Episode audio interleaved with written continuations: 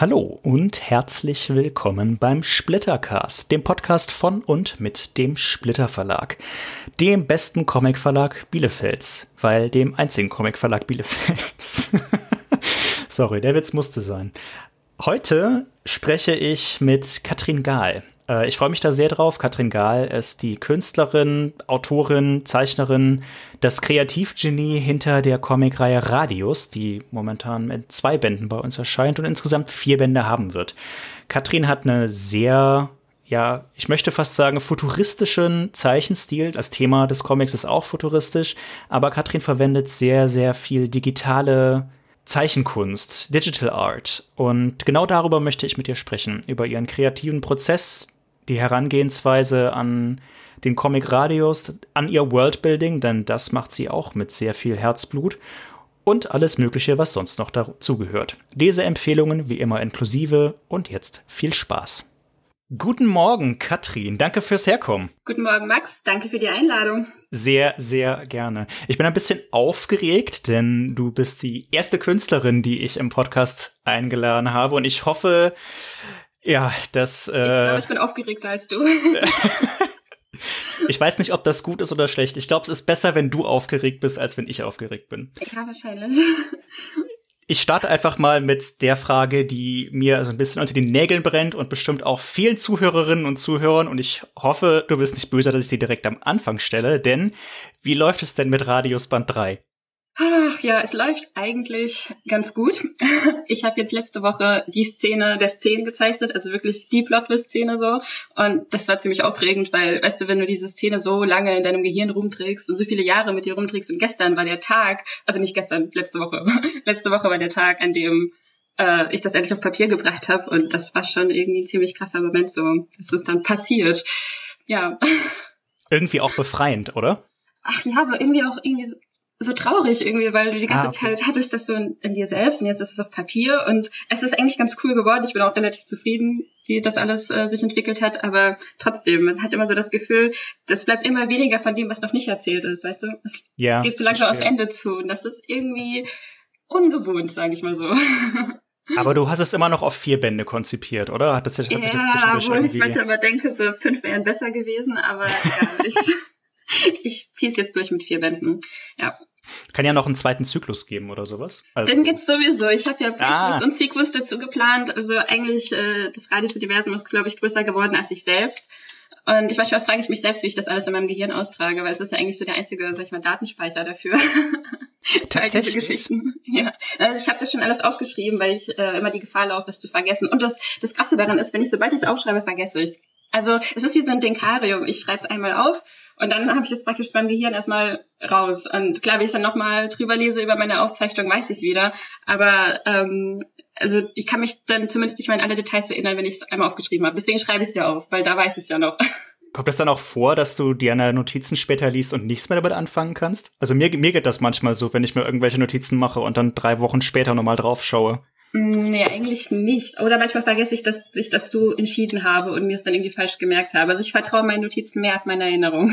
Ah, okay. Ja, klingt eigentlich nach einem ganz guten Prozess. Und der, der, der, der, der krasse Plot-Twist kommt jetzt erst. Ich dachte, das war jetzt, ich dachte, hatte eigentlich gedacht, jetzt am Band von, äh, am Ende von Band 2 wäre der krasse ähm, Plot-Twist gewesen. Ähm, da kommt noch ein krasser. Ach du Scheiße. Also ich, naja, ich will ja nichts verraten, ne? aber ähm, da wird ein, da wird ein Charakter, also seine Identität wird auf, aufgezeigt. Okay. Also von dem Bösewicht. Ja. Und ich glaube, das wäre mal nicht schlecht zu wissen, wer das ist. Also Leute, ihr habt's gehört, wenn ihr dachtet, äh, das Ende von Band 2 wäre schon überraschend gewesen. Ihr wisst gar nichts. Kannst du sehen, dass Band 3 so ein bisschen wie so ein Bahnhof ist, an dem 1 und 2 ankommen und von dem Band 4 dann losfährt, so, weil ich glaube, Band 3 erklärt sehr viel von dem, was in 1 und 2 passiert ist und bereitet die Handlung in 4 vor. Also zumindest habe ich das so konzipiert und ich hoffe, dass das da auch so funktioniert. Okay, verstehe. Apropos Konzept, wenn du sagst, du hast das so konzipiert, hast du das tatsächlich so so abstrakt dir mal überlegt und hast gesagt, so, Band 1 ist äh, so ein bisschen Worldbuilding und Setting, in Band 2 kommt dann die, nimmt die Handlung richtig Fahrt auf und Band 3 kommt der Twist und in Band 4 bringe ich das Ganze dann irgendwie zu einem zu einem Finale oder hat sich das so mhm. organisch ergeben? Ich glaube, das hat sich relativ organisch entwickelt, weil ich habe die Geschichte, glaube ich, einmal runtergeschrieben also, wie, also so vom Konzept her, von, von so einer Mikrozusammenfassung quasi, und habe dann versucht einzuschätzen, wo denn, wo es ganz gut wäre, meinen Cut zu machen, damit ich das quasi in Kapitel unterteilen kann. Aber das war anfangs auch nur für mich gedacht, damit ich das besser strukturieren kann. Und dann habe ich innerhalb dieser Kapitel immer mehr das einzelne Kapitel halt ausgeplant und dann ist es auf ein ganzes Band ausgeweitet. Hat sich dann halt storytechnisch so entwickelt. Und es ist eigentlich, war, ich kann mich ehrlich gesagt nicht mehr so genau dran erinnern, weil damals habe ich das ja noch nicht so geplant, dass ich unbedingt vier Bände draus mache. In erster Linie ging es mir nur darum, die Geschichte zu erzählen. Und deswegen ist das so halb strukturiert, halb organisch.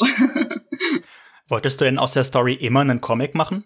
Denn, äh, also weiß ich nicht, deine Erzählweise ist ja schon extrem filmisch teilweise. Also hätte ich das Budget, würde ich natürlich gerne eine Netflix-Serie draus machen. Ja, okay.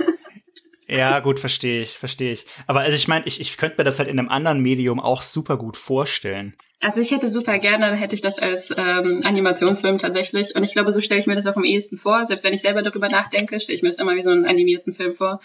Ähm, aber Comics ist halt das, was ich selber machen kann, auch als One-Man-Army. Ja, klar, eine Animation könnte ich auch machen, aber ich würde noch länger dafür brauchen als für einen Comic. Ähm, von daher, ich glaube, äh, am Anfang war das einfach nur Nee, eigentlich war es schon immer ein Comic, aber ich wusste noch nicht genau. Also ich wollte immer nicht ganz einen klassischen Comic machen, sondern irgendwas Cooleres, so, keine Ahnung, animierten Comic oder so, aber dann hat sich daraus ergeben, dass ein Comic doch die beste Version dafür ist. Zumindest, dass ich es selber darstellen kann. Ich meine, man kann den Comic ja immer noch als Vorlage für einen Film verwenden. Klar, es gibt, gibt, gibt Studios, die sowas sehr, sehr gerne machen. Habe ich gehört. Mhm. Habe ich gehört, dass Comic-Verfilmungen irgendwie populär sind. Also wenn du wen kennst, ne, du kannst dir gerne von mir erzählen. geht klar, geht klar. Ich behalte es im Hinterkopf. Okay. Ähm, apropos One-Man oder One-Woman-Army. Wie sieht denn, also wenn wir mal einen Schritt zurückgehen, wie sieht mhm. denn dein, dein Workflow beim Comic machen oder beim Zeichnen, wie, wie auch immer du das jetzt bezeichnen willst, wie sieht das so aus? So mal ganz krass runtergebrochen. Denn so als, als, als, als jemand, der so ein bisschen versteht, wie so ein Prozess normalerweise läuft, ist das eigentlich absolut irre, was du machst. Wenn ich das mal, also im positiven Sinn, wenn ich das mal so sagen darf. Wie, wie, wie darf ich mir das vorstellen? Wie machst du das eigentlich? Eine gute Frage eigentlich.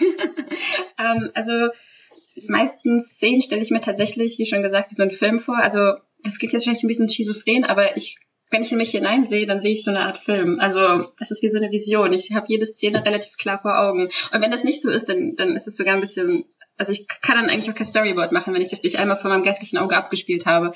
Und dann, wenn ich diesen Film mal sehe, dann versuche ich den in Frames, also dann im Storyboard festzuhalten. Und ähm, mein Storyboard ist relativ filmisch auch. Ich mache die, ich nehme einfach ein A4-Blatt und zeichne da ganz viele Kästchen drauf. Und es geht einfach so der Reihe nach, von rechts nach links.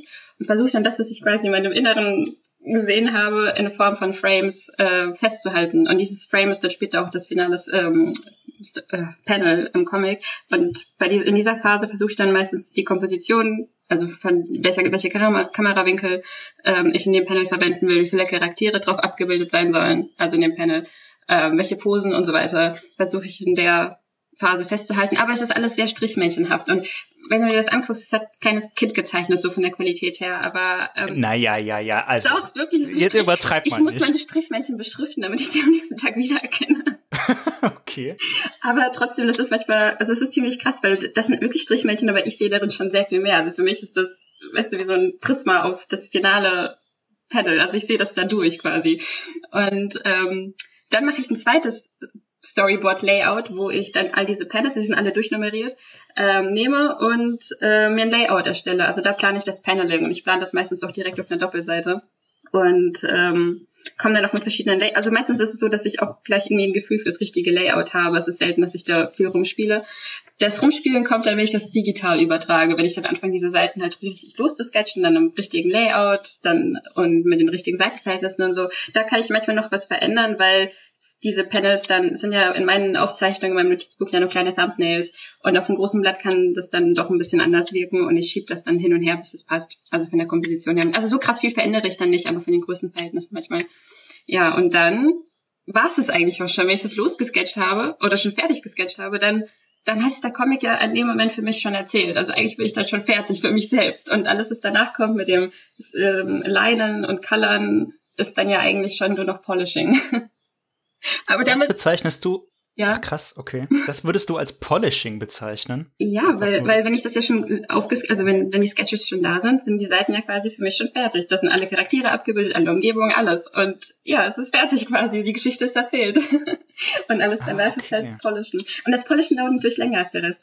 Aber das Polischen, da planst du ja nichts mehr. Das ist dann ja nur noch abarbeiten, was du schon vorher geplant hast. Das ist dann praktisch die Production. Das davor war Pre-Production. Verstehe. Okay, so hatte ich das noch nie betrachtet, um ehrlich zu sein. Ich weiß nicht, ob andere Künstler das so machen, aber bei mir ist es so. Also ich verändere super selten irgendwas, wenn ich schon, ähm, wenn ich die Seiten, also ich versuche, während ich sie plane, so auszuplanen, dass ich danach nichts mehr ändern muss. Und wenn ich doch was ändern muss, dann, das ist voll, voll der Fehler in der Matrix bei mir. Das bringt meinen ganzen Workflow durcheinander. Ich Okay, aber du hast ja zum Beispiel ähm, für die äh, Splitterveröffentlichung von Radius 1 da schon noch mal heftig Hand angelegt ja, und richtig viel geändert. geändert, weil ich, also Radius 1, die, die erste Version davon war mein erster großer Comic eigentlich und ähm, ich habe in der Zeit danach schon sehr viel gelernt über Comic Making und generell hat sich mein Zeichenstil etwas verändert so und ähm, ich wollte das einfach für mich selber auch sag ich mal, auf ein höheres Niveau bringen oder auf das, auf dem ich in dem Moment war, um das Buch dann aufzumachen und mich nicht zu schämen. ja, verstehe ich. Also ich finde ich finde die Änderungen extrem gut geworden, ah, aber ich fand es auch da schon beeindruckend, dass du das gemacht hast. Das so halt echt. Hast du dich mehr gefreut, dass du gesagt hast, boah, die Seite ist jetzt so viel geiler als vorher und das kann ich jetzt und damals konnte ich es halt doch nicht? Oder war das auch so ein bisschen schmerzhaft? Nee, ich habe es eigentlich an keiner Stelle bereut, dass ich es neu mache. Also hm. ich finde es gut, dass ich den ersten Band überhaupt jemals gemacht habe, also mein erst self-gepublished weil es mir einfach auch ähm, äh, ein Gefühl dafür gegeben hat, was bedeutet, einen ganzen Comic auf die Beine zu stellen. Und damals, weißt du, das, ich bin ja ins kaltes Wasser gesprungen. Ich habe das ja vorher noch nie gemacht und dadurch habe ich auch sehr viel gelernt, wie ich das besser strukturieren kann. Und mit dem neuen ersten Band wollte ich mir quasi auch selber beweisen, was ich denn jetzt alles besser machen kann so und versuche das Beste draus zu machen. Wenn du sagst, du du machst, äh, du sketchst irgendwie die Seite, machst du das noch tatsächlich auf Papier oder ist das auch schon digital bei dir? Das mache ich dann schon digital, einfach weil es dann schneller mhm. verarbeitbar ist. Aber so die Planung, ja. Planungsphase und alles mache ich immer traditionell. Also ich habe da so ein Skizzenbuch und einen Bleistift und dann zeichne ich das bei mich hin. Und ich kann das auch überall mit mir mitnehmen. Also ich mache das auch super häufig in der Bahn oder so. Das hast du mal erzählt, dass du ganz viel der, äh, deiner Arbeit am, am Comic tatsächlich auf Bahnfahrten. Ja, ich bin äh, die letzten Jahre immer sehr viel rumgereist auf Conventions und ähm, auch jobmäßig ist ziemlich cool, dass das funktioniert. Also äh ich habe mein iPad eigentlich tatsächlich auch deswegen gekauft, um halt unterwegs arbeiten zu können. Ja gut, wenn das gut klappt, hätte ich nicht hätte ich nicht erwartet. Also ich, ich, ich persönlich kann das nicht irgendwie unterwegs gut arbeiten. Manchmal ist es so, dass man einfach muss, weil die Deadline das von dir verlangt so. Deswegen sucht man sich das nicht aus. Aber dann habe ich mich so sehr daran gewöhnt, dass ich das mittlerweile gar nicht mehr ohne kann. Äh, grundsätzlich, was wenn, wenn du jetzt nicht an Radios arbeitest, was was was machst du sonst so? Arbeite an anderen Geschichten. Also anderen Comic-Stories oder anderen, anderen sonstigen ähm, Projekten? Ähm, ich, ich, ich plane noch ein, eine ganz andere Story, also wirklich was komplett anderes. Ähm, aber das ist wirklich noch so in der Kinderschule und so eine Baustelle, dass ich da gar nicht viel drüber erzählen kann. Es ist aber, eigentlich will ich mit diesem Projekt auch ein bisschen was anderes machen als äh, Radios. Ähm, es war anfangs geplant als Fantasy-Geschichte, aber jetzt äh, doch nicht, weil ich bin nicht so into Fantasy tatsächlich und ähm, es wird zwar schon Fantasy, aber mit so einem leichten Cyber-Touch, das habe ich jetzt so letztens für mich entschieden. Und da bin ich, aber es gibt doch keinen richtigen Plot. Ich habe ein paar Charaktere, ich habe fast zehn, aber ähm, so, ich, ich lasse es mal vor, vor mich hingedeihen. mal gucken, was da noch kommt. Und ansonsten schreibe ich noch eine andere Geschichte mit der Freundin. Wir schreiben äh, ein Star Wars RPG. ähm, ein, ein, ein Star Wars was? Ein Star Wars Rollenspiel. Also es ist praktisch eigentlich Ach, eine Geschichte. Also an sich ist es wie so ein Roman. Wir schreiben halt immer jeder seinen Teil. Ähm, ist eigentlich ganz cool. Es ist ziemlich erfrischend, weil man letztendlich bedient man sich ja in einer fertigen Welt und muss nicht so viel neu erfinden. Und wir können uns komplett eigentlich nur aufs Character Acting konzentrieren. Und das ist ziemlich cool, mal so zur Abwechslung. Und ja, ansonsten mache ich eigentlich super viel Sport. Also so als Ausgleich zu dem ganzen anderen äh, Zeichnen und vorm PC sitzen. Was kann, kannst du, sorry, aber ich, ich beschäftige mich aus irgendeinem Grund gerade extrem viel mit Star Wars. Ja. Hast du, kannst du irgendwie so ein paar, so ein paar Eckpunkte geben, worum es da geht? Oh, das, das ist, oh, das ist so eine krasse Space Opera. Das ist einfach ein dramatisches Drama, was da passiert. Und ähm, also es spielt in der alten Republik aber wir haben auch super viel, eigentlich, wir haben so viel durchgemixt, weil wir haben letztens beide das Spiel Fallen Order gespielt und wir sind so fasziniert davon gewesen, dass wir zum Beispiel in unserem RPG auch den Planeten Datumir und die Brüder der Nacht mit eingebracht haben. Jetzt verrat, ich habe das, ich habe das gerade erst installiert und muss gerade oh, meinen PC upgraden, so damit es läuft. Ja, ich weiß, aber du darfst, du darfst jetzt, du darfst jetzt nicht spoilern. Okay, okay, ich spoilere. Du darfst jetzt nicht spoilern. Entschuldigung. Aber das Spiel ist auf jeden Fall, es ist so cool, es ist so cool. Ja, jedenfalls ähm, es, ach ja, also wir haben auch super viele Charaktere und wir erfinden immer mehr, obwohl ich sage, nein, das reicht. Und dann, doch diejenige, die dann die ganzen anderen Charaktere erfindet. Und irgendwie hat sich das so ergeben, aber das war gar nicht geplant. Wir haben uns auch nie abgesprochen, dass äh, sie überwiegend die Charaktere der hellen Seite schreibt und ich der dunklen. Wenn du, wenn, wenn, wenn wir da jetzt schon gerade sind, das ist nämlich auf meiner Liste tatsächlich der nächste Punkt zum Thema Worldbuilding. Aber wir können ja einfach immer über das Star Wars Worldbuilding einsteigen. Wenn du dir so einen Charakter überlegst, also gerade die Charaktere spielen ja auch bei Radius eigentlich eine ziemlich große ja. Rolle. Ich habe oft das Gefühl, dass du die Welt oder generell den Plot auch sehr von den Charakteren her denkst, was ich eine ziemlich coolen, coole Herangehensweise finde. Mhm. Wie kommt dir so ein Charakter in den Kopf? Hast du irgendwie erst ein Bild vor Augen oder denkst du, oh, ich brauche jetzt irgendwie noch einen Charakter, der weiß ich nicht, unsympathisch ist, aber ein Herz aus Gold hat, oder ich brauche noch einen Charakter, der total in sich verschlossen ist und dann. Ah, das ist eine coole Frage. Also ähm, meistens ja, ich, ich habe einen Charakter oder ich will einfach bestimmte Charaktereigenschaften oder ein gewisses Ereignis, was dieser Charakter machen kann. Einfach damit fängt es meistens an und dann überlege ich mir, wie er dafür aussehen kann, ob das, was er vorhat oder so wie er ist, zu seinem Aussehen passt und ob ich damit Hand in Hand gehen will oder das komplette Gegensätze sind. Und ähm, natürlich braucht er, also ich finde das immer ganz cool, wenn ein Charakter sich entfalten kann durch andere Charaktere. Das heißt, die haben dann entweder irgendwelche Begleiter, Freunde oder Feinde und das kann natürlich ein Charakter immer noch andere Eigenschaften von ihm zeigen, je nachdem, wie er auf seine Umgebung reagiert. Aber tatsächlich ist es so, dass ich den Charakter zusammen mit seiner Umgebung plane. Also es ist nicht so, dass ich nur einzelnen Charakter und nur einzeln die Umgebung plane. Das geht immer zusammen. Also, und das ist auch wieder so, mache ich das, dass der Charakter an seine Umgebung angepasst ist oder tut er es nicht? Und ob man das, also diese Entscheidungen haben dann eine ziemlich große Auswirkung auf das Worldbuilding, weil dann kann man das halt, wenn das jetzt zum Beispiel nicht zusammenpasst, dann denkt man sich so, okay, vielleicht ist der Charakter eher so ein, weiß nicht, mag vielleicht eher wärmere Orte und du lässt es aber in einer Eiswüste spielen, weil, und dann guckst du, wie er halt überlebt. Und damit hast du eigentlich auch schon einen Plot. Du hast ähm, allein noch gar keine wirkliche Aktion oder Geschichte, aber dadurch, dass der Charakter in seiner Umgebung nicht klarkommt, hast du schon mal Potenzial daraus irgendwas zu machen und das halt für eine Story zu nutzen. Und ich glaube, so entsteht das Worldbuilding so. Voll interessant. Ja. Ähm, das heißt, du denkst es also eigentlich, eigentlich beides. Du denkst es sowohl von der, von der Story als auch von der Welt her und findest dann irgendwie so eine, so eine Nische. Genau, sozusagen. und man stellt sich halt die ganze Zeit halt Fragen, auch so, also, warum kann der Charakter das nicht? Oder, ähm, was kann er machen, um das und das zu bekommen? Und all diese Fragen treiben dich weiter. Du fasst das dann quasi wie so ein Puzzle oder wie so ein Netz kommen all diese Fragen, ergänzen halt immer weitere Details in diese Geschichte. Und du kannst halt immer ja. entscheiden, dann so, du hast diese Faktoren, ob das funktioniert oder nicht funktioniert. Und gerade wenn es nicht funktioniert, dann entsteht ja ein Konflikt so. Und halt, wenn es funktioniert, dann hast du eher sowieso ein Soft Skill. ja, nee, das ist cool. Also das, das gibt, das gibt also einfach, um mehr Facetten in so eine Figur reinzubringen. Ja, aber das ist nur vom Plotting so. Was designtechnisch, also bei meinen anderen Geschichten, an der ich gerade arbeite, ähm, versuche ich mich eigentlich auch ein bisschen an was anderes ranzuwagen. Also vor allem im Design ist es so, dass ähm, ich mir gerne eine Challenge setze und irgendwie irgendwas zeichne, was ich vorher noch nicht gezeichnet habe, weil es dann halt äh, dich auch zwingt, dich auf Research zu zu begeben und super viel zu recherchieren, Referenzen zu suchen und so. Das habe ich auch mit Radios gemacht. Bevor ich Radios gezeichnet habe, konnte ich gar keine metallischen Gegenstände oder halt irgendwie so ähm, halt so Objekte zeichnen oder gar Rüst. Ich konnte nicht mal wirklich Kerle zeichnen, habe davor eigentlich was mit Mädels gezeichnet und dann musste ich hier irgendwelche ähm, Buffett Guys zeichnen. Ich habe super viele Studien gemacht, einfach nur um das hinzukriegen und das hat mich halt so ein bisschen als Künstler auch erzogen, mich in diese, also was damals für mich Neuland war, ist jetzt meine Comfortzone und ehrlich gesagt will ich das auch bei meinem neuen Projekt so ein bisschen machen, weil das wird ein bisschen historischer angehaucht und das heißt, ich muss dann super viel Research machen, was das angeht, aber ich will es ja nicht kopieren, weil es ja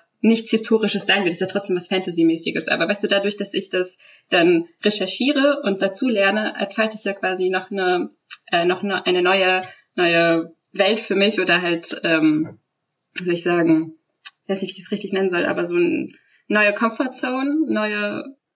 Ja, ähm, ich, keine Ahnung, was Besseres als ja. Comfort fällt mir auch nicht ein. Voll interessant, das hätte ich wirklich nicht erwartet. Also ich hätte, ich hätte irgendwie, ich hatte irgendwie Radius in der Hand und dachte so, ah, die hat immer schon irgendwie Männer ohne T-Shirt nee, gezeichnet. Äh, konnte ich das früher nicht. Ja, aber ich habe es so oft geübt, dass das jetzt mein, äh, mein Lieblingsmotiv ist. Kannst du mal an einmal an einer Figur vielleicht ein Beispiel geben, wo du noch konkretere Research machen musstest? Also ich, ich kann mir das nicht so ganz vorstellen. Wie, wie, wie, wie gehst, du, gehst du dann einfach ins Netz und googelst nach irgendwelchen Stichwörtern und guckst dir an, was andere so gemacht haben? Oder guckst du dir Fotos an? Hm, oder? Interessante Frage. Weiß nicht. Also ich, ich, ich, ich habe überhaupt keinen Plan vom Zeichnen. Äh, deshalb kann ich mir das gerade plastisch gar nicht so gut vorstellen, wenn ich ehrlich bin. Um, ähm, ja, Charakter, für dich der höchste. Ja, ich habe tatsächlich einen Charakter. Ähm, für die Prequels, für die Radius Prequels suche ich gerade immer noch nach einer Design für ihn. Also ich habe eine ungefähre Vorstellung, wie er aussehen soll. Ähm, ist ja ein relativ, sag ich mal, arroganter, ist ein Adliger auch, ein arroganter Charakter. Mhm. Aber Oh ja, das ist ein kleiner Spoiler, aber egal. Wenn ich sage, wer der Charakter ist, ist eigentlich auch egal. Er ist ein Cyborg, trotzdem. Trotz seiner, ähm, seines Adelsblues konnte er ein Cyborg werden. Und deswegen will ich halt irgendwie zeichnen, dass er ähm, halt irgendwie edgy ist, sich unglaublich geil findet, aber gleichzeitig physisch gar nicht so ähm, auch entwickelt ist. Genau. Und deswegen suche ich da halt irgendwie, gebe ich dem ein schönes Gesicht so, aber einen hässlichen Körper oder wie auch immer, weißt du, wie ich, ich versuche das zu kombinieren, aber gleichzeitig ist er trotzdem für, für den ähm, Leser nicht abstoßend wirkt. Und ah. ähm, dann guckst du, okay, wie lange ist er schon ein Rebell? So sieht er verranzt aus irgendwie? Wann hat er sich das letzte Mal gewaschen? Oder achtet er immer noch darauf? Und so diese Fragen bewegen mich so ein bisschen, welche Frisur soll ich ihm geben? Ist seine Hautfarbe immer noch so weiß? Und ja, daran entwickle ich das so ein bisschen. Aber ich habe für ihn leider immer noch nicht so wirklich ähm, äh, Design gefunden, weil es sehr schwer ist, doch so ein Charakter äh, zwischen den Rebellen zu positionieren. Und gab es auch Figuren, ähm, die einfach so fertig in deinem Kopf plötzlich da waren? Common Tank tatsächlich. Also Tank war eigentlich schlimm. Das, ich wusste, dass du was sagen Aber bevor ich super lange gebraucht habe bei seinen Tattoos, die habe ich schon zehnmal redesigned. Jetzt bin ich wieder an den Punkt gekommen, hm, ich mag die nicht mehr. ah, okay. Hey, Moment, warte, kann man, kann man die Tattoos, kann man die Tattoos und Radios einfach wechseln? Sind das äh, nee, eigentlich nicht. Dachte, also ja, die können leuchten. Die können, also ich habe die mit so einem praktisch, ja, es ist die Zukunft, come on, das wird schon irgendwie funktionieren, dass die mit okay. einer Tinte versehen ist, die ähm, praktisch auf, auf die Chemie im Blut, ich weiß nicht, aber irgendwie so ein bisschen auf die Emotionen reagiert und die Farbe wechseln kann. Und bei Tom und Sharon ist das so, bei Tank und Sharon, ja. Und dass die Farbe auch so ein bisschen was über den Gemütszustand aussagt. Ich weiß leider allerdings nicht, ob ich das tatsächlich in der Main Story mit einbringe, weil das hat ich, habe jetzt ein paar Illustrationen gemacht, aber ich weiß nicht, ob ich dafür Platz finde in der Geschichte. Vielleicht in den Prequels. Weil so wichtig ist es jetzt nicht mal für die Story. Aber ja, also die Tattoos kann man eigentlich nicht ändern. Aber das mit dem Redesign ist eigentlich auch wie ein Fluch. Ich habe immer Lust, irgendwas nach ein paar Jahren zu ändern, weil sich auch meine ästhetische Wahrnehmung verändert. Aber ich muss mich da manchmal echt auf die Finger hauen und sagen, es ist okay, so wie es ist. Komm, move on. Du kannst nicht immer das alte Redesign. Also es klingt auf jeden Fall nach einem ziemlich interessanten Prozess. Hätte ich nicht gedacht, dass da so viel Arbeit, also ich weiß nicht ich glaube, ich stecke sehr viel mehr Arbeit in die Entwicklung und in das Überlegen an, als das Zeichnen an sich. Also es ist wirklich wie so ein mhm. Träumen. Man erschafft sich praktisch eine Parallelwelt und äh, ja, versucht da drin, sie einfach zu erkunden auch einfach. Ich glaube, das ist das, was an Worldbuilding am interessantesten ist, weil man startet ja mit nirgendwo und kommt irgendwo hin, so. Und das nur durch die ja. eigene Denkweise.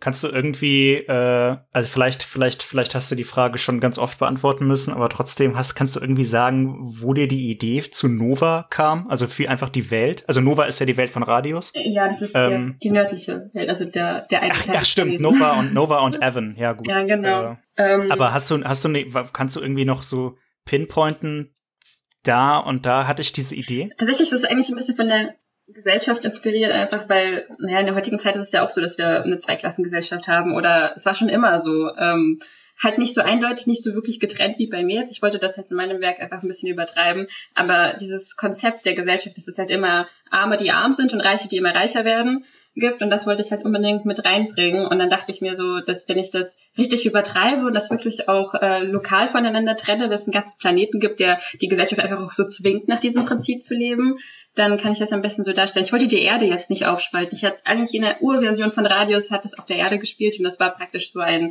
ähm, so eine Stadt, die keinen Himmel hatte, sondern praktisch die Stadt gespiegelt ist. Also vorne hast du halt die normale Stadt, wie man sie kennt, und das obere war halt praktisch die Stadt 180 Grad gedreht. Weißt du, wie ich meine? Ja, so wie ja. so ein Sandwich. Aber es, das Konzept gibt's häufig in anderen Science-Fiction-Geschichten. Also es ist jetzt nicht äh, krass was Neues, finde ich. Und ich wollte da noch ein bisschen, vor allem weil ich ja diese Energiequelle auch gebraucht habe. Und äh, da wollte ich jetzt nicht unbedingt die Erde dafür verstümmeln, sage ich mal. Und deswegen hat sich das angeboten, dass ich auch eine, ähm, also einen neuen Planeten erfinde quasi oder halt einfach eine Location, wo das stattfinden kann.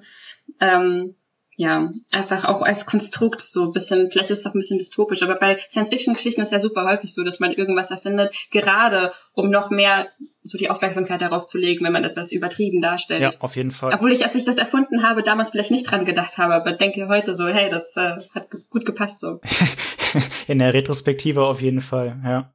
Nochmal zurück zu, den, zu dem, zu dem Character Design. Du machst ja auch viele, viele Kommissions, Kommissionen, also kriegst von Autorinnen, Autoren oder irgendwelchen Leuten Aufträge, ähm, ihre, ihre Charaktere zu zeichnen. Also, mhm. keine Ahnung, zum Beispiel, für, also ich kenne das vor allem aus dem Pen-and-Paper-Bereich, dass Leute halt Künstlerinnen und Künstler da den Auftrag geben, ihre, ihre Spielercharaktere zu zeichnen. Mhm, das mache ich auch am liebsten. Ja, das äh, kann man, also du, du postet das ja viel auf Instagram, das kriegt man da schon so ein bisschen, kriegt man da schon so ein bisschen mit. Ähm, wie gehst du denn da dann dran? Also du kriegst dann irgendwie so ein paar Eckpunkte vom physischen Erscheinungsbild und vielleicht irgendwie noch ein paar ja. Gegenstände oder Klamotten, die die Figur trägt und dann? Also ich bitte die meisten Auftraggeber mal darum, mir eine kurze Beschreibung zu geben, einfach damit ich ein Bild vom Charakter habe, weil es ist auch irgendwie so eine coole Mischung zwischen, ich möchte ein paar Informationen über den Hintergrund des Charakters, aber auch nicht zu viel, damit ich so ein bisschen Platz zur Reinterpretation habe, weil irgendwie mag ich das den Charakteren nicht einfach nur das Design zu zeichnen und äh, den äh, Auftraggebern quasi eine visuelle Darstellung ihres Charakters zu geben, sondern dem Charakter so ein bisschen mehr Charakter zu geben. Also, okay. weißt du, ich meine, so ein bisschen so seinen Charme, seine Umgebung. Und deswegen mag ich es auch, wenn sie mir ein bisschen mehr von der Welt erzählt. Aber es gibt auch so einige, die dann etwa drei Seiten Text checken, weil die irgendwie eine Szene aus ihrer Geschichte hatten, die da ganz gut den Charakter beschreibt. Ich habe dann auch einfach keine Zeit, das zu lesen. So. Ähm, ja, aber es ist dann ziemlich cool, weil ähm, ich fange dann an zu zeichnen und beschäftige mich anhand dessen, was ich über den Charakter weiß, damit und versuche ihn dann auch am besten in Position zu bringen. So von der Pose, von der Farbe her und dann schicke ich das den Auftraggebern zum Check. Aber in, der Regel sind die immer zufrieden. Also ich muss dann selten irgendwas krass überarbeiten. Irgendwie treffe ich den Nerv. Ich weiß auch nicht, wie das funktioniert, aber es ist doch schön, dass es so ist. Ich weiß nicht. Ich finde, ich stelle mir das irgendwie schwierig vor, zu einer Figur, die man selber sich nicht ausgedacht hat, irgendwie so ein konkretes Bild sich vor Augen zu setzen. Aber vielleicht, vielleicht stelle ich mir das auch zu technisch vor, keine Ahnung. Also ich, ich reinterpretiere halt sehr gerne, auch wenn ich manchmal Referenzen kriege, wenn die schon mal versucht haben, die Charaktere selbst zu zeichnen oder von anderen Künstlern. Ich halte mich nicht immer eins zu eins an die Referenz, sondern versuche das, was ich daraus ablesen kann, auch so ein bisschen mit meinem eigenen Stil zu vermischen und was Neues daraus zu machen. Einfach, mir ist sehr viel wichtiger, den, den Charakter des Charakters zu zeigen, mhm. als den Charakter selbst. Ja. Macht das Sinn? okay. Doch, ich, ich glaube, ich verstehe, was du meinst. Ähm, lass uns mal so ein bisschen zum Hauptthema einschwenken. Ähm, ja. Wir, ich wollte ja ein bisschen über, über Digital Art, also digitales Zeichnen. Ich weiß nicht genau, irgendwie so, so einen richtig guten deutschen Begriff kenne ich eigentlich gar nicht, weil Art umfasst ja echt viel. Also Digi mhm. Digitalkunst, keine Ahnung.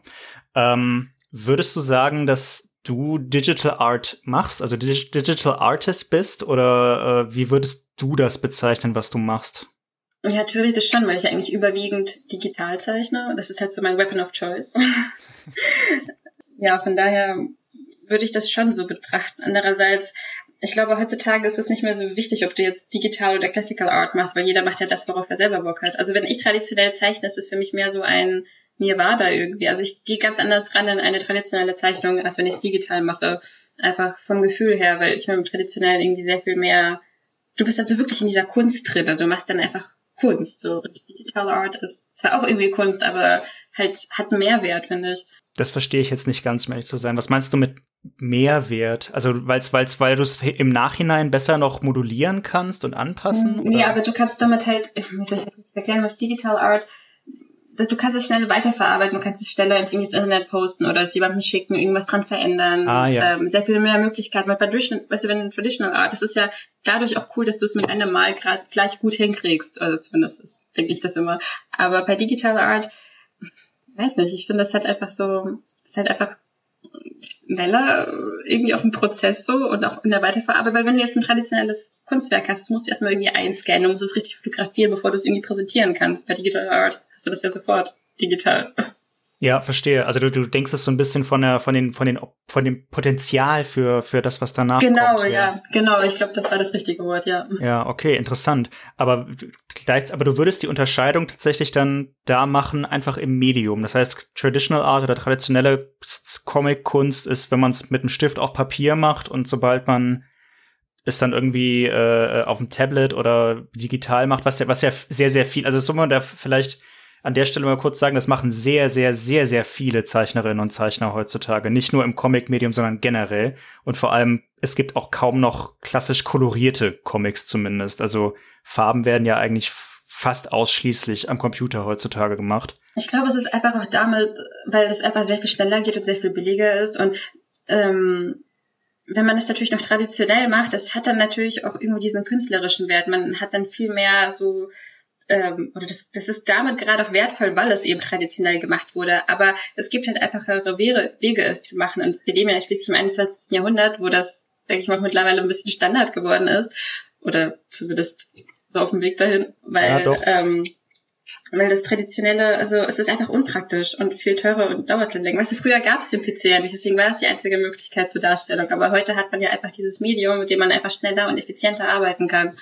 Aber du würdest dann schon sagen, irgendwie, also ich weiß nicht, das klingt jetzt so ein bisschen durch, dass eine Zeichnung, die halt auf, auf, dem, auf dem nicht digitalen Medium ist, ist dann irgendwie was wert, einfach weil es nicht reproduzierbar ist oder weil es in dem Moment so passiert wurde und sofort perfekt sein musste? Oder, oder gut hm. sein musste? Hm, weiß ich, also Nee. Hm. so, nee, also ich, ich weiß nicht, ich, ich stelle es mir nämlich ehrlich gesagt nicht so vor. Für, für mich wäre eigentlich der Wert von so einem Kunstwerk darin, dass die Künstlerin oder der Künstler das halt geschaffen hat. Und ich meine, das, das, das, was, was, ja, was Leute an, das, was Leute an Künstlerinnen und Künstlern beeindruckt, ist ja vor allem die Fähigkeit und nicht unbedingt das Endprodukt. Also was, wie mhm. auch immer, wie auch immer, ob es jetzt die Geduld war, ja, irgendwie so einen Marmorblock zu, zu, zu, zu, zu zurecht zu hauen oder halt die Genialität, dass man in drei Minuten irgendwie so ein, so ein so eine richtig coole Zeichnung da aufs Papier schmeißt. Also. Ja, ich verstehe schon, was du meinst. Ich glaube, ich habe das eher von meinem Standpunkt aus bewertet, aber für mich Traditional Art immer noch irgendwas. Also es ist klar, weil ich da nicht so viel ähm, Training habe wie beim Digital Art, das ist für mich immer noch was Besonderes so. Und, ja. Äh, aber ja, an sich geht es schon darum. Ich meine, letztendlich digitale Art unterscheidet sich. Also der Computer zeichnet ja nicht für dich. Du machst ja im Prinzip genau dasselbe, nur dein Stift streicht ja nicht über Papier, sondern über einen Bildschirm. Ja. Aber von den Bewegungen her, von den Skills ist es ja eigentlich dasselbe. Es ist auch immer halt traurig, wenn Leute das eben nicht so denken. Ja, aber ich finde das super interessant, dass du das, dass du das dann doch noch irgendwie so, so siehst. Also ich kann das vom Impuls her auch schon verstehen, weil du, keine Ahnung, wenn, wenn ich mir jetzt vorstelle, ich gehe in ein Museum und ich sehe da halt so ein Ölgemälde und daneben hängt ein Tablet an der Wand und da ist dann irgendwie ein Gemälde drauf abgebildet. Irgendwie würde sich das auch komisch anfühlen, obwohl es ja eigentlich nur ein Unterschied im Medium ist. Ah, ich weiß nicht, schwieriges Thema. Es ist einfach, glaube ich, weißt du, als es, als, ähm, als das Kino erfunden wurde, dachte das Theater, das würde auch aussterben, aber es ist nicht passiert und das ist ja eigentlich auch umso elitärer geworden eigentlich. Und ich glaube, also diese, dieses Gefühl habe ich so ein bisschen bei Traditional Art, dass das halt so was ziemlich krasseres ist, weil das ja so schwerer, so viel schwerer ist, das zu machen, weißt du, also auch anhand der Bedingungen, in denen es entstanden ist, jetzt gerade weil vor, wenn du richtig alte Gemälde nimmst, die haben ja wirklich bei Kerzenlicht gearbeitet und die scheint hier manchmal die Sonne zu stark und denkst du so, ach, zu viel Licht brauche ich nicht und die hatten nur die Kerze, das ist richtig krass. Unter solchen Bedingungen haben die Meisterwerke geschaffen, die man heutzutage nicht mal mehr vielleicht so hinkriegen würde und äh, anhand dessen steigt natürlich der Wert dieser Sachen. Aber Digital Art hat auf seine eigene Weise einen Wert, aber halt eben einen anderen, so als als das klassische. Du kannst halt mit digitaler Art das machen, das nicht machen, was du traditionell machen kannst und andersrum. Ja, das ist, glaube ich, eine richtig gute Betrachtungsweise. Ich finde auch den Vergleich mit dem Theater und dem Kino ziemlich cool. Lass uns mal ein bisschen mehr ins Detail gehen. Also du verwendest ja für Radios zum Beispiel, also ich kenne mich damit echt nicht gut aus. Ne? Ich, du, du hast da mal so ein Making-of gemacht, das wolltest du eigentlich auf der ähm, Leipziger Buchmesse jetzt dieses Jahr, mhm. also auf der Manga Comic Con.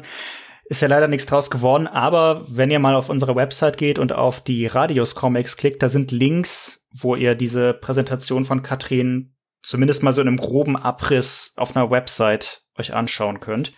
Ähm, du verwendest ja 3D-Modeling, Texturgenerierungsprogramme und auch Programme für Lichteffekte, oder? Also unter anderem ähm, zumindest. Ähm, das ist eigentlich alles Blender. Ist alles Blender. Ah, okay.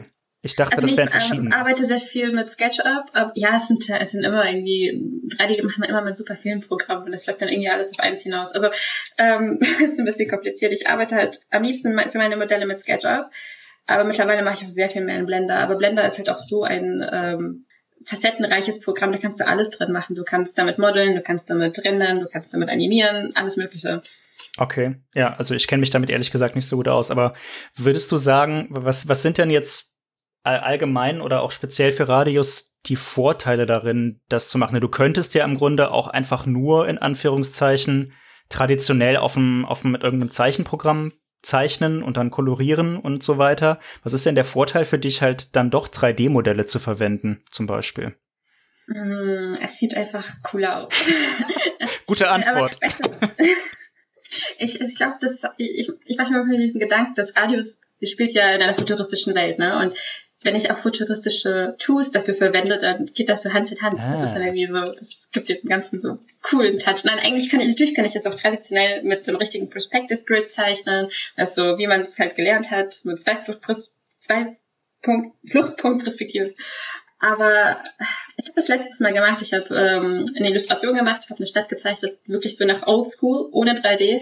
Was das hat super viel Spaß gemacht und ich habe das richtig genossen auch diese Perspective Grids aufzubauen, alle Perspektiven richtig zu verbinden. Aber allein, also von der ganzen Arbeitszeit, die ich in diesem Bild saß, war ein Viertel der Zeit nur der Aufbau. Mhm. Und äh, das war ziemlich cool. Ich wollte, dass wir diese Illustration machen. Das war, ich bin mit diesem Gedanken auch daran gegangen. Aber wenn ich das für einen Comic machen würde, da wäre ich wahrscheinlich in fünf Jahren nicht fertig. Und das äh, nur bei einer Doppelseite, wo ich eine Stadt zeichnen muss. Das wird in Radius 3 vorkommen. Ich würde da eine Stadt zeichnen, wo Tom dann durchfährt. Und äh, wenn ich das zeichnen würde von Hand, äh, ich würde ja niemals fertig werden. Weil, weißt du, du hast ein 90 Seiten Comic und acht bis neun Panels auf einer Seite und wenn du da in jede dieses Perspective Grid aufbauen würdest für den Hintergrund, der dann später vielleicht noch von der Sprechblase verdeckt wird, das lohnt sich einfach nicht. Das lohnt sich nicht. Ja, nee, finde ich, finde ich, finde ich eine sehr gut, ich, ich mag solche rationalen Herangehensweisen. Aus Verlagsperspektive muss man auch sagen, genau so ist es richtig. wenn die Sachen, äh, wenn die Sachen irgendwie mit, mit Augenmaß gemacht werden. Ähm, Okay, also es hat sowohl ästhetische Gründe als auch praktische Gründe. Ja, und zum Beispiel ist es auch super häufig so, dass ähm, ich habe zwar immer eine ungefähre Vorstellung, was ich machen muss, damit ich das finale Produkt bekomme, aber super viel entsteht auch einfach durch Happy Accidents. Und diese Happy Accidents sind einfach, weil der Computer da irgendein Du, du entdeckst auf einmal eine Kameraeinstellung, an der du selbst nicht gedacht hast, aber das ist halt im 3D-Raum möglich geworden. Und ähm, solche, solche Experimente mache ich halt voll gerne, weil das gibt ja nochmal so eine andere, so einen anderen Anblick. Also der Computer arbeitet so ein bisschen mit dir mit, der arbeitet nicht für dich mit, weil das ist ja letztendlich auch nur ein Tool. Und ähm, du musst halt wissen, wie du es am besten für dich nutzt. Das, heißt, ich kann mir das tatsächlich so vorstellen, du baust dir irgendwie einen dreidimensionalen Raum zusammen und fährst dann wie in einem Videospiel mit einer Kamera da durch und kannst dann quasi einen Snapshot machen und darauf dann deine Figuren zeichnen. Genau. So, so ähnlich ist es auch. Das Coole daran ist auch, dass ich ähm, manchmal halt ungefähr Vorstellungen habe, wie der Raum aussieht. Also ich habe meistens immer eine Vorstellung. Es ist nicht so, dass ich 3D anfange und dann gucke, warum was macht denn der Knopf da und probiere irgendwas rum. Ich äh, mache mir meistens immer Umrisse so oder Grundrisse von der Umgebung und äh, baue das dann. Und beim Bauen merke ich aber, dass vielleicht einige Ideen nicht funktionieren, weil es einfach nicht möglich ist. So und ähm, verschaffe mir selber eine Visualisierung meiner Idee. Also ich habe das dann in einer 360-Grad-Umgebung und kann auch die Aktion meiner Charaktere besser planen. Zum Beispiel Ende von Radius 2 hatte ich ja diesen mega krassen großen Raum. Ja. Und ich wusste, ich, ich hat, es hat mir auch sehr viel geholfen, die Action zu planen, wie weit die Rebellen von den Hellhounds entfernt sind, so solche Sachen. Einfach, wie ich die ähm, Handlung im Raum organisieren kann. Natürlich hätte ich das auch ohne dem 3D-Modell irgendwie hinbekommen, aber so hat mir das einfach, ist wie so eine visuelle Stütze, auch für mich selbst. Ja, nee, verstehe ich. Also es ergibt, ergibt voll viel Sinn. Klingt auch ziemlich interessant, wenn ich ehrlich bin. Und es ermöglicht dir ja auch quasi den Hintergrund zumindest immer ziemlich fehlerfrei zu machen. Also du kannst, du kannst ja auf die Art und Weise gar keine Fehler in der Perspektive machen, oder?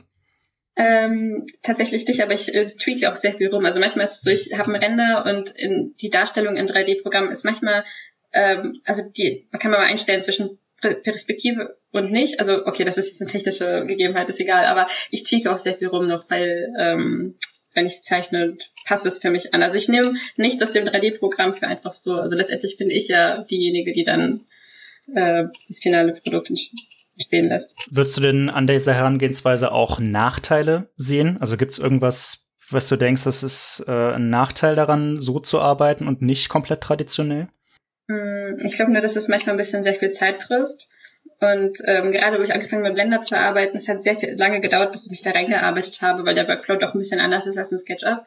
Und das erfordert erstmal sehr viel Zeit und sehr viel Tutorials schauen und dann du irgendwas, das funktioniert nicht, dann bricht der PC ab, dann hängt alles und sowas. Und ja, ich glaube, das ist aber auch wirklich der einzige Nachteil, weil tatsächlich auch, jetzt nenne ich auch einen Vorteil wieder, aber wenn du, wenn ich 3D lerne, dann ist für mich quasi noch so eine Sphäre, die ich für mich entdecke, also noch wie so ein weiteres Hobby neben dem traditionellen Zeichnen. Ah, okay, verstehe. Einfach mal 3D-Artist zu werden, so. Auch wenn ich nicht unbedingt professionell bin, aber für meine Zwecke. Es ist einfach halt cool, das äh, auch zu erkunden. Jetzt aber noch mal vielleicht ein bisschen böse gefragt, weil mhm. den, ja, Katrin hat auch äh, meine Fragen vorher gelesen, weiß, worauf ich jetzt hinaus will. ähm, also wir vom Verlag kriegen diesen Vorwurf jetzt nicht, nicht in Bezug auf Radius per se, sondern grundsätzlich gibt ja auch andere Künstlerinnen und Künstler, die sehr stark digital arbeiten, wo man das dann auch sieht. Und wie gesagt, gerade Koloration findet heutzutage fast nur noch digital statt. Ähm, was würdest du denn dem Vorwurf entgegnen, dass das nicht echtes Zeichnen ist? Also du hast das so ein bisschen, ein bisschen, haben wir es schon angeklungen, aber jetzt mal so überspitzt gesagt. Ja, es ist immer traurig, wenn Leute so denken. Ja, ja, ja, ja. Ähm. Also als, als, als, als Verlag würden wir das überhaupt nicht unterschreiben, aber man hört es halt doch immer mal wieder, gerade, also bei, wir kriegen das häufiger mal gesagt irgendwie. Ja, ich glaube, es, es ist einfach, also das einzusehen, dass digital zu arbeiten einfach effizienter ist, weil es, ist, es geht ja nicht darum, äh, hart zu arbeiten und dann dir wird ja am Ende niemand dafür sagen, äh, Danke sagen, dass du dir mehr Arbeit machst, als du hättest, du, da wo du sparen kannst, spare. Es geht doch letztendlich nur um das Endresultat so. Ja. Und ähm, man hat einfach mit dem Digitalen, hm, wie gesagt, schon mehr Verwendung. Man ist sehr viel effizienter und schneller dabei, als wenn du es traditionell machst. Ja, ich, und wer halt immer noch so ein bisschen an das Antiquariat hält, also diese alten so, weißt du, wer, wer halt nicht mit der Zeit geht, geht mit der Zeit. Das ist halt einfach so. Uh, schön gesagt, ja. Bisschen, ja. Ja, mal ganz davon abgesehen, also wer auch immer sowas sagt, der soll sich mal an so ein 3D-Modeling-Programm äh, ransetzen und gucken, wie weit er oder sie kommt, ohne da irgendwie sich richtig lange mit zu beschäftigen. Die Dinger sind ich ja wahnsinnig kompliziert, ne? Ja, schon. Also es geht nach einer Zeit, man braucht nur ein bisschen Geduld, sich da rein anzuarbeiten. Aber was ich noch sagen wollte, ich habe es wieder vergessen. Ja.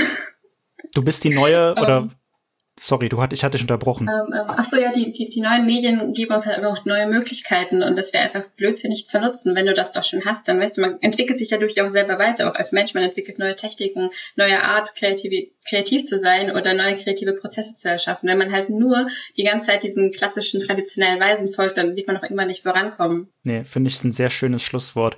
Aber in dem Zusammenhang hättest du so spontan ein, zwei, drei Tipps für Kreative, also egal, ja, jetzt vor allem wahrscheinlich Zeichnerinnen und Zeichner, die sich mit dem Thema mal beschäftigen wollen, die also irgendwie traditionell schon am Zeichnen sind und sagen, jetzt sagen, ich will jetzt auch mal versuchen, digital irgendwie ein bisschen Kunst zu machen?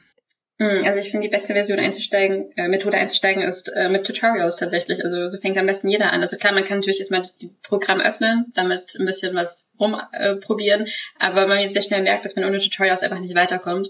Und ähm, das ist auch gut, weil das ja auch die Möglichkeit ist, auf die Weise zu lernen, weil die sind auch meistens immer sehr strukturiert oder man kann auch selber aussuchen, was man zuerst lernen möchte. Und vor allem das Wichtigste ist immer Referenzen verwenden. Das äh, habe ich mal das Gefühl, dass junge Artists dann immer denken, so, ach, das ist nicht wichtig. Aber man, je mehr Referenzen man verwendet, desto mehr entwickelt man seine Visual Library. Ich weiß nicht, wie ich das anders beschreiben soll, aber so seine Art zu sehen, so diese richten, analytische Art zu sehen. Weil ja. je mehr du abzeichnest, desto mehr trainierst du dein Auge auf bestimmte Details, auf bestimmte Formen zu achten. so Und ähm, das ja, nach, einer, nach einer Zeit kann man das halt auch selber dann implementieren ohne Referenzen, aber am Anfang braucht man das einfach. Das ist wie ja, die obligatorische Art zu lernen. Und vielleicht noch so ein Tipp, dass ich, also bei mir, mir hilft es immer ganz gut, wenn ich mit einem Projekt starte. Also nicht irgendwie denke, ach, ich mache jetzt irgendwas und probiere irgendwas aus, sondern dass du gezielt an etwas rangehst. Aber ein kleines Projekt, kein E-Pros, weil die E-Pros wirst du nie zu Ende bringen, dafür rechnen ja die Skills am Anfang einfach nicht. Und dass wenn du ein kleines Projekt hast, keine Ahnung, du willst jetzt irgendwie einen Charakter und eine Umgebung machen, und äh, da hast du auch gleich diesen Wordbuildings-Aspekt im Hintergrund, auch also im Hinterkopf so, auch ohne wenn nicht, wenn, nicht mal, wenn du darauf deinen Fokus legst, aber das wird dich trotzdem ein bisschen antreiben, deine, deine Entscheidungen anhand dieser Vorstellung zu, ähm, zu treffen. Ja. Naja. Ja, das wäre so mein Tipp. Ja, ist doch super. Kann das hilfreich wäre. Doch, ich, also ich glaube, das ist sehr hilfreich, gerade, dass man auch sagt, vom Kleinen ins Große und äh, ja. Nee, finde ich gut. Ihr habt's gehört, Leute. Wir biegen mal so langsam auf die Schlussgrade äh, von unserer Aufnahme ein.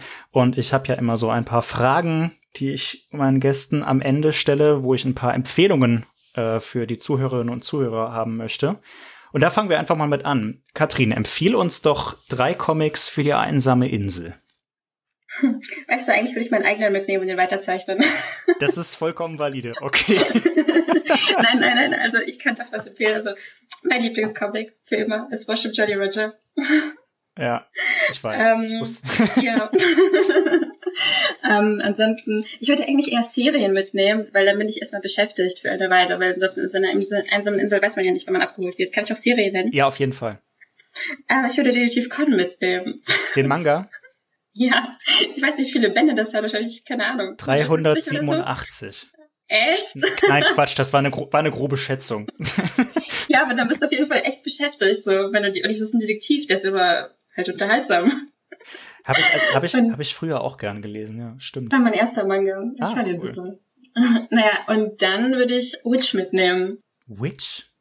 Ja, also das W-I-T-C-H. Ach, die, also, die, die Comicserie von, ähm, von das, ist das doch auch von Alessandro Barbucci, ne? Ja, und äh, Barbara Canepa. Ach ja. Uh, die sind so, also ich habe die mal als Kind gelesen und leider habe ich die dann aus den Augen verloren, so, aber ich würde die super gerne nochmal lesen. Alle Bände. Und ich fand die so cool.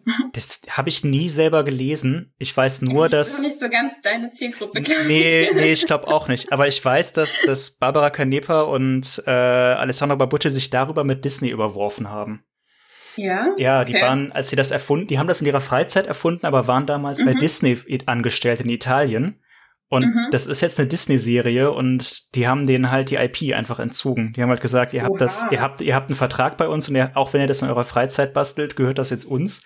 Und seitdem krass. sind die beiden nicht mehr bei Disney. Oha, das ist ja richtig Das ist richtig krass. Okay. Ja, ja, das ist richtig krass. Vor allem, weil es eine wirklich erfolgreiche Marke ist. Also ja, ja, ich habe es als Kind richtig, also ich war zehn oder so, als ich es gelesen habe. Natürlich, ich glaube, das ist gerade so das Alter, in dem das cool war. Es ging dann so um so fünf Mädels, die alle irgendwie ein anderes Element hatten und sich dann irgendwie verbinden konnten. Ja. Ich weiß es ehrlich gesagt nicht mehr so genau, aber ich fand's cool. Ich würde es gerne nochmal lesen. Ähm, wenn du dir jetzt einen Comic wünschen könntest, einen Comic, den es vielleicht noch nicht gibt, also äh, ein bestimmt, zu einem bestimmten Thema oder einer bestimmten Handlung oder mit einem bestimmten Titel oder wie auch immer, diesen Comic sollte es unbedingt geben. Weißt du, wie ich meine? Hm. Die Frage ist immer super schwer zu formulieren. Ich ja, aber es gibt ja eigentlich Kluges zu, zu allem.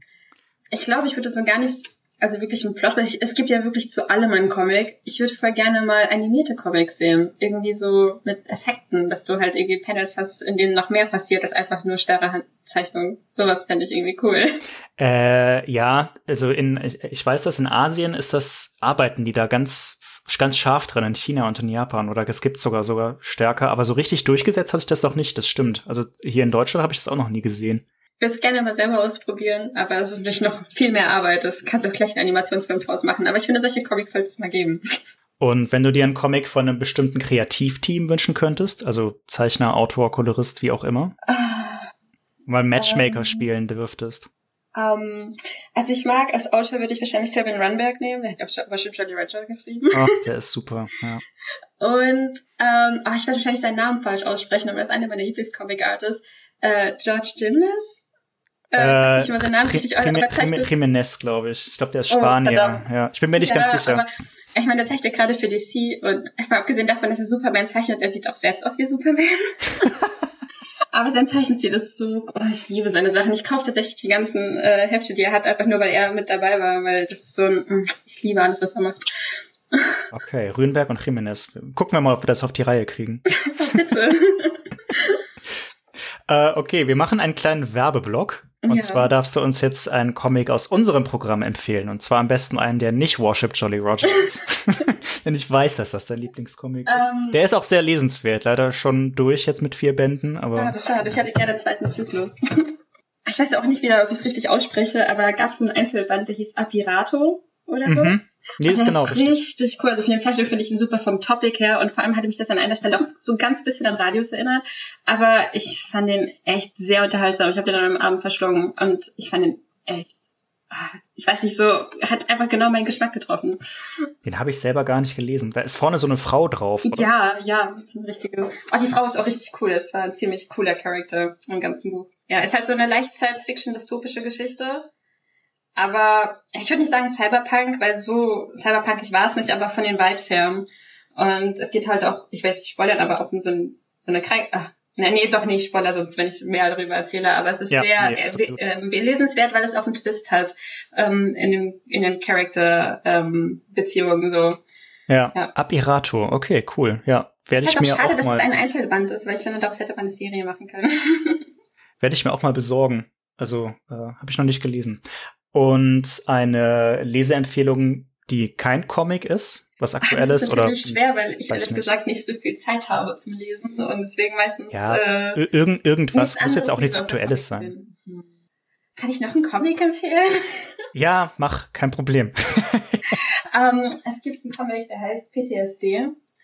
Und ähm, der ist ah, der hat mich ziemlich berührt, weil es ein ziemlich, also das geht genau gerade auch darum, wie, wie der Comic auch heißt. Es ist eine dystopische Geschichte, also eine sehr fiktive. Es spielt praktisch, es wird nie gesagt, wo es spielt, zu welcher Zeit. Es ist einfach wie so ein Konstrukt und wo das Thema erklärt wird.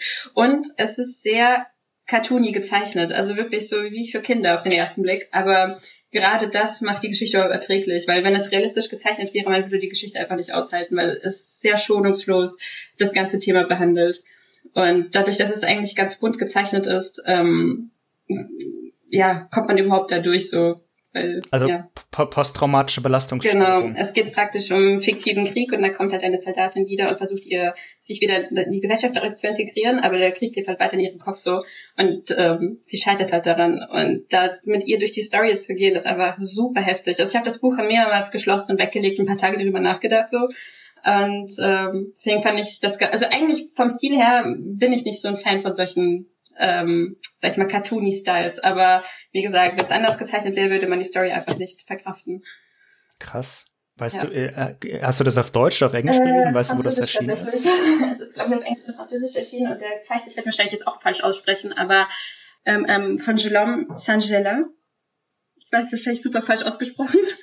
Sagt mir gar nichts, ehrlich gesagt. Ja, okay. Aber kann ich dir sehr empfehlen. Gu Guillaume Saint-Gelin, okay. Ja, ja, oh verdammt, ich bin so schwer. Ja, macht nix. Ich, ich habe mir Französisch auch erst jetzt im Laufe der Zeit hier auf, auf draufgepackt. Meine Aussprache ist auch nicht, nicht, nicht wirklich besser. Also in jedem Franzosen kräuseln sich jetzt die Zehennägel. Und noch eine letzte Empfehlung für egal was. Serie oder ein Film oder von mir ist auch noch ein Comic, nee. was du momentan cool findest. Für eine Nerd-Empfehlung. Ja. Ähm, ich würde vielleicht mal ein Spiel empfehlen. Ja, auf jeden Fall. ähm, ich würde immer Deus Ex empfehlen. Das ist einfach das beste Spiel. Es ist mein absolutes Lieblingsspiel und ähm, allein von der ästhetischen, äh, vom, vom, also vom, vom Design her, als einfach auch vom Topic, weil dort wird das Thema Transhumanismus halt ganz gut behandelt und auch wirklich alle Facetten dessen aufgezählt und du kannst ja als Spieler dich auch selbst dafür entscheiden, ob du dafür oder dagegen bist. Aber egal wie du dich entscheidest, das Thema lässt einen einfach auch nicht kalt so. Ja. ja Unge ohne Mist, ich habe mir vor kurzem äh, Human Revolution noch besorgt, Ach, weil ich mich daran erinnert habe, dass du das mal empfohlen hast. weil ich Radios noch mal gelesen habe und dachte, irgendwie diese diese die, irgendwoher kennst du diese kennst kennst du diese diese diese Thematik so ein bisschen und irgendwas hatte Katrin da mal empfohlen in der Richtung. Ja, also Deus Ex hat mich auch am meisten für Radios bewegt, aber jetzt nicht ähm, für das Thema, sondern halt einfach das Thema Transhumanismus, so, weil ja. ich meine, Cyborgs an sich sind ja ganz cool, aber viele Leute denken sich so, oh nice, sich zu argumentieren, ist voll, voll cool, so, ich bin jetzt ein Cyborg, aber der, der Sinn oder die Philosophie dahinter finde ich halt noch interessanter und das habe ich halt versucht, auf den Radius zu verarbeiten. Ist bei dir ein bisschen radikaler, fand ich. Also du hast dann, glaube ich, irgendwie so vom Gefühl her ein bisschen eine pessimistischere Sicht drauf. Ja, ja, ich habe ja auch in den Zikus wird's noch krasser. oh, okay. Ah, ich bin gespannt. okay, und zum ganz zum Schluss, äh, wie alle Gäste, darfst du dir jetzt noch etwas wünschen. Ein, ein, ein Nerd-Geek, Popkulturwunsch, was auch immer. Äh, also du, ob, ob das, ob das jetzt ein Gegenstand ist oder dass irgendeine Serie fortgesetzt wird oder wie auch immer, total frei. Ähm, das ist wahrscheinlich super der Dirty-Wunsch, aber ich hätte gerne ein Star Wars-Spiel, aber in VR. Aber VR, also das VR müsste bis dahin wahrscheinlich schon ein bisschen weiterentwickelt sein. Und zwar, wenn du jetzt irgendwie Star Wars Old Republic hättest als VR. Und dass wenn du dich dafür entscheidest, ein Jedi oder ein Sith zu werden, dass du innerhalb des Spiels einen Schwertkampf lernen würdest. Also ich glaube, das ist, das, ist, das ist ein Traum, der ist ungefähr so alt wie Star Wars selber, dass man sowas irgendwann mal haben kann. Ja. Ja, Das ist schon ziemlich cool. Und dass du aber auch innerhalb des Spiels die Seiten wechseln kannst. Also wenn du dich dazu entscheidest, ein Jedi zu werden, dass du dann, ähm, aber vielleicht wenn du im, in, innerhalb des Spiels bei der dunklen Seite angezogen bist, dann kannst du auch ja, wechseln. Das wäre schon cool. Mir würde, mir würde ja schon Old Republic 3 irgendwie mal reichen. Also als, als Singleplayer-Spiel, äh, nicht, nicht, nicht MMORPG-mäßig. Und am besten auch wieder von ja. BioWare oder Obsidian oder sowas. Das wäre schon geil. Ja, ja, das wäre schon cool. Und noch mehr mit diesem RPG-Setting, dass man auch wirklich jeden ja. nutzen kann. Okay. naja. deswegen. Vielleicht, vielleicht haben wir ja Glück und irgendwann, irgendwann, vielleicht hört ja irgendjemand zu von den Devs. Ach, das wäre echt geil. Okay, wir biegen mal auf die Zielgerade ein. Und zwar, indem wir uns verabschieden, eigentlich mehr oder weniger. Vielen lieben Dank, Katrin, dass du dir die Zeit genommen hast. Äh, fand ich sehr coole Einblicke. Hat mich auch teilweise wirklich überrascht noch. Äh, aber genau, genau deshalb, genau deshalb wollte ich dich ja dabei haben. Weil ich mir das schon dachte. Ja, Max, danke dir für die Einladung. Ich äh, fand die Fragen auch super cool. Ich rede sehr gerne über, darüber. ja, von daher war es noch ganz cool, dass dich das auch interessiert und äh, wir mal so ausgiebig drüber quatschen konnten. Interessiert mich total. Also ich glaube, man könnte da noch sehr viel länger drüber quatschen. Aber ähm, vielleicht ergibt sich ja die Gelegenheit irgendwann noch mal. Ja, gerne. Wenn ihr mal Bock habt, euch was von Katrin anzugucken, schaut auf jeden Fall in Radius rein äh, den Comic in zwei Bänden momentan. Und schaut auch mal vorbei bei äh, auf ihren Instagram und Twitter Kanälen. Also Instagram ist at Radax, also R A D A C S und Twitter auch, allerdings mit Unterstrich, also at R A D Unterstrich A C S. Äh, ist richtig, oder? Ja. Okay, Gott sei Dank. ähm, da könnt ihr mal vorbeischauen und euch auch anschauen. Vielleicht habt ihr ja auch Bock, euch, euch einen äh, Charakter zeichnen zu lassen wenn ihr Pen and Paper spielt oder sowas.